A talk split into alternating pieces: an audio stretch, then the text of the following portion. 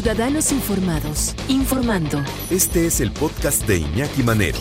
88.9 Noticias. Información que sirve. Tráfico y clima cada 15 minutos. Híjole, lo que se encuentra en eh, los vasos reguladores, en las coladeras, en las atarjeas, porque ya de repente, sí, las coladeras abiertas ya las usa la gente para echar la basura, ¿no? O este, en los drenajes. De repente, ya no es mi problema, ¿no? Cuando echas la basura en algún lugar donde no deberías de echarlo, ¿no? Ya no es mi bronca que sea bronca de otros. Y así somos los ciudadanos de deshumanizados. Pero se encuentran las cosas más extrañas y más inesperadas, como por ejemplo, sí, bueno, desde el animal muerto, o sea, el perro que no saben qué hacer con él y van y lo echan ahí. Pasando por una, casi una recámara completa, ¿no?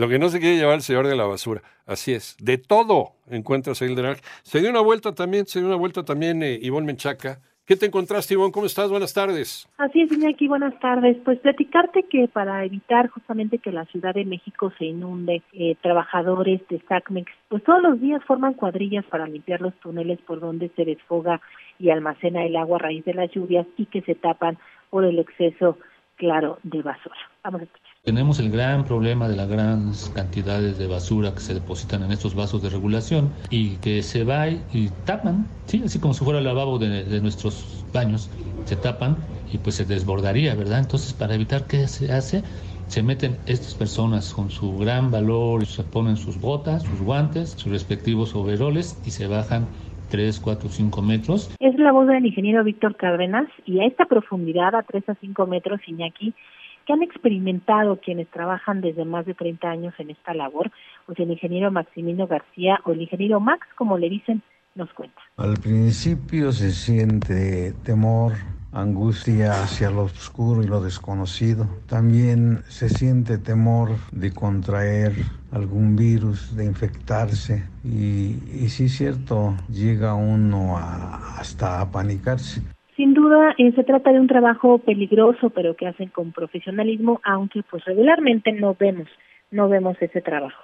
Pues es muy peligroso trabajar ahí en esa parte porque pues lo, la oscuridad y todo lo que todo el desecho que se que se junta y aparte la solve pues como que es, es incómodo por la oscuridad que también no te deja no te deja trabajar y no ves bien por la por la visualidad. Es la voz de Oscar con 29 años de servicio y en esta labor han encontrado desde salas completas, prácticamente la casa Iñaki, autopartes, animales muertos y cadáveres. Sí, pues hemos encontrado este cadáveres ya este carcomidos sobre los cauces, sobre, pues partes de, de, carros que no sabes en qué, en qué forma los, si son robados, fueron robados y echados al canal, al cauce. Es la voz de Pascasio González con 32 años de servicio, pero eh, Cirilo eh, Velázquez Castro hizo un llamado eh, con 32 años de servicio a los capitales. Lo que me impacta a mí en el túnel es encontrar demasiada basura, ya que la sociedad es una de las de los contribuyentes para estos casos, porque todos los desechos los vierten a las coladeras o alcantarillas y todo esto llega a los túneles del interceptor.